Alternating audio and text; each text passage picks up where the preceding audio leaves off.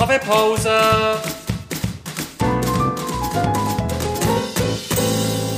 Das ist der Podcast Kaffeepause vom Bernischen Historischen Museum. Guten Morgen und herzlich willkommen zu der Kaffeepause.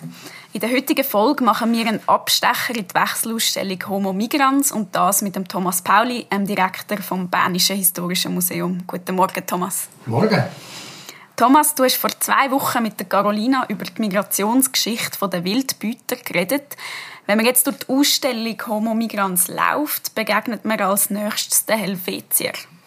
Die haben eine sehr interessante und erstmal auch schriftlich überlieferte Auswanderungsgeschichte. Sie bildet den Auftakt für die römische Epoche. Ja, der Beginn und Ende der römischen Epoche, der Römerzeit, äh, ist tatsächlich durch Massenmigration kennzeichnet. Das heißt Wanderbewegungen von ganzen Völkern, die dann auch fundamentale Veränderungen bewirken bei uns und sie markieren jeweils die, die, die Wanderbewegungen, den Beginn von einer neuen Epoche. Also du redest ähm, von der Einwanderung der Römer in die heutige Schweiz? Nein, nein, reden von der Auswanderung von der Helvetier. Eine ganz verrückte Geschichte. Wir haben ja auch immer gelernt in der Schule.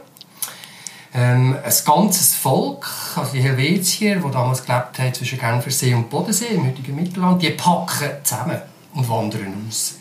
Und das Ziel von ihrer Auswanderung ist äh, die Region vom heutigen Bordeaux an der Atlantikküste. Also die Helvetier, die wollen offensichtlich ans Meer und die wollen ein Gebiet, wo, wo äh, fruchtbarer ist als, als das schweizerische Mittelland.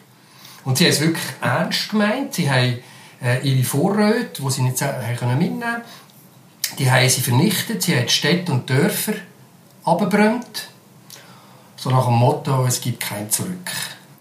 Und die, äh, die abgebrannten Städte, hat man dann die können archäologisch äh, nachweisen? Hat man die gefunden? Ja, also meine, meine Kolleginnen und Kollegen, die in keltischen Städten graben oder graben haben, die haben immer auch nach diesen Brandspuren gesucht. So zum Beispiel auf der Engenhalbinsel bei Bern, wo es ja eine sehr grosse keltische Siedlung, eine keltische Stadt gegeben hat.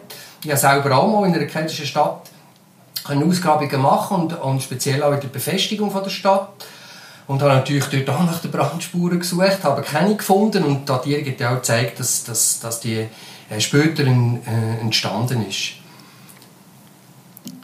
Ja, die Helvetier sind dann aber äh, trotzdem geblieben.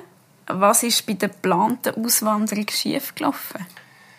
Hat die Helvetier einfach grosses Pech gehabt in dem Moment, wo sie ausgewandert sind, nämlich dass sie auf, eine, auf eine wahrscheinlich genialste Politiker und Feldherr von der Antike gestoßen sind, der Julius Caesar, der hat ihnen den Weg versperrt bei Genf, hat sie nicht über die lassen. Sie haben dann gefunden, ja gut, also lassen wir uns nicht abhalten, wir gehen über einen Jurabass.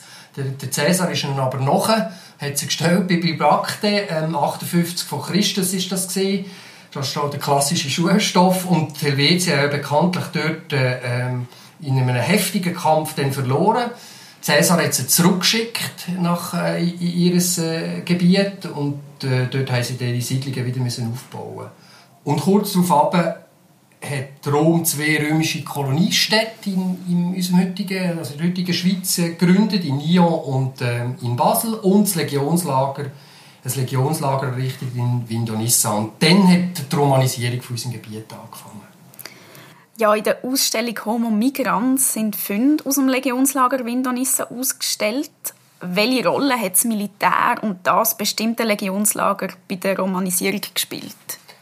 Also mit der Gründung von, von dem Legionslager in Windonissa, im heutigen Windisch, kommt die Romanisierung eigentlich richtig in Gang. Ähm, um die Rolle und die Bedeutung der Legionslager zu verstehen, ist es eigentlich am, am einfachsten, wir haben eine Karte vor sich, das haben wir jetzt nicht, und schlagen wir jetzt die vor unserem geistigen Auge auf, eine Karte, die von Schottland bis nach Sahara geht und von Gibraltar bis ins heutige Syrien, Irak. Das ist äh, das Imperium Romanum. Das erobern die Legionäre über Generationen und sichern dann das auch, das riesige Gebiet. Das, das bedeutet, dass über 200, 300 Jahre äh, innerhalb von dem Imperium eigentlich äh, eine eigentliche kulturelle, wirtschaftliche, gesellschaftliche Blüte entsteht. Und man muss sich vorstellen, das ist ein riesiges Gebiet, wo äh, ein Staat, wo eine Regierung hat, ein Recht für alle hat, eine Währung, der römische Denar, gilt überall. Äh, es gibt zwei offizielle Sprachen, Latein im Westen, Griechisch äh, im Osten.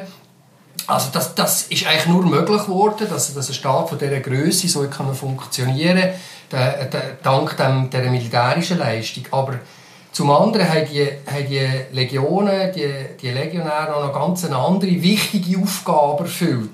Die haben quasi im Gepäck in die hintersten Regionen von dem riesigen Reich die mediterrane Kultur gebracht und das auch zu uns.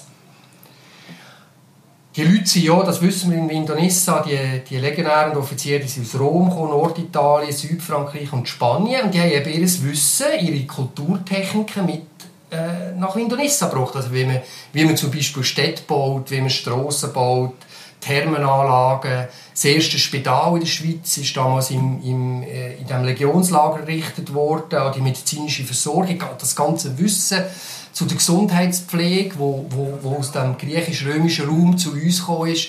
Das, das ist äh, ein Standard gewesen, wo, wo man später erst wieder im 17., 18. Jahrhundert erreicht hat, was die an, an Wissen hatten, nur schon im Bereich der Medizin, aber zum Beispiel auch die erste Verwaltung, kann man sagen, oder? die ist in Vindonissa bei uns angekommen, also Schreiben, Einsatzpläne, Nachschub äh, bekommen für die, für die Legion, das natürlich eine grosse äh, Verwaltung braucht, aber auch der Lebensalltag ist dann geprägt worden von diesen, von legionären Offizieren. Einerseits natürlich in Vindonissa selber, wo sie gelebt haben, aber das hat auch ausgestrahlt in, in, die, in das Mittelland aus. Also, wie man, wie man zum Beispiel gekocht hat, was man gegessen hat, wie Gastmäler abgehalten wurden die Sprache, das Latein, das hier üblich ist worden, die Schrift, wo, wo, die, wo die Leute brauchten, Literatur, Philosophie, Religion, eigentlich vieles, wo, wo, wo, wo wir heute immer noch profitieren davon, ist damals vor 2000 Jahren mit, mit dem römischen Militär hier in die Schweiz gekommen.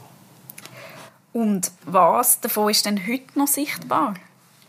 Die spannende Geschichte von der Romanisierung, nicht nur in unserem Schweizer Mittelland, sondern in ganz Europa, die vermittelt heute der Archäologiepark Legionärspfad am ehemaligen Standort von dem Legionslager, also authentisch und auf eine sehr lebendige Art am, am originalen Schauplatz. Jetzt ist das Römische Reich bekanntlich einmal untergegangen. Hat die Migration da dabei auch eine Rolle gespielt? Ja, die nächste große Migration, die verändert die antike Welt äh, grundlegend. Auslösen sie, sie die Hunnen, Reiterstamm aus den Teufeln vom heutigen Russland. Und die bringen eine ganze Germanenstämme in Bewegung. Also die flüchten vor diesen Hunden. Die flüchten ins, ins Römische Reich und, und das häufig mit, mit, mit kriegerischen Eroberungszügen. Und dann fängt eigentlich, äh, äh, wie am Beginn von der Romanisierung, fängt wieder eine neue Phase an, die ganz tiefgreifende Veränderungen bringt. Einerseits für, für die Gesellschaft als Ganzes, wie aber auch für, für das Leben von jedem Einzelnen.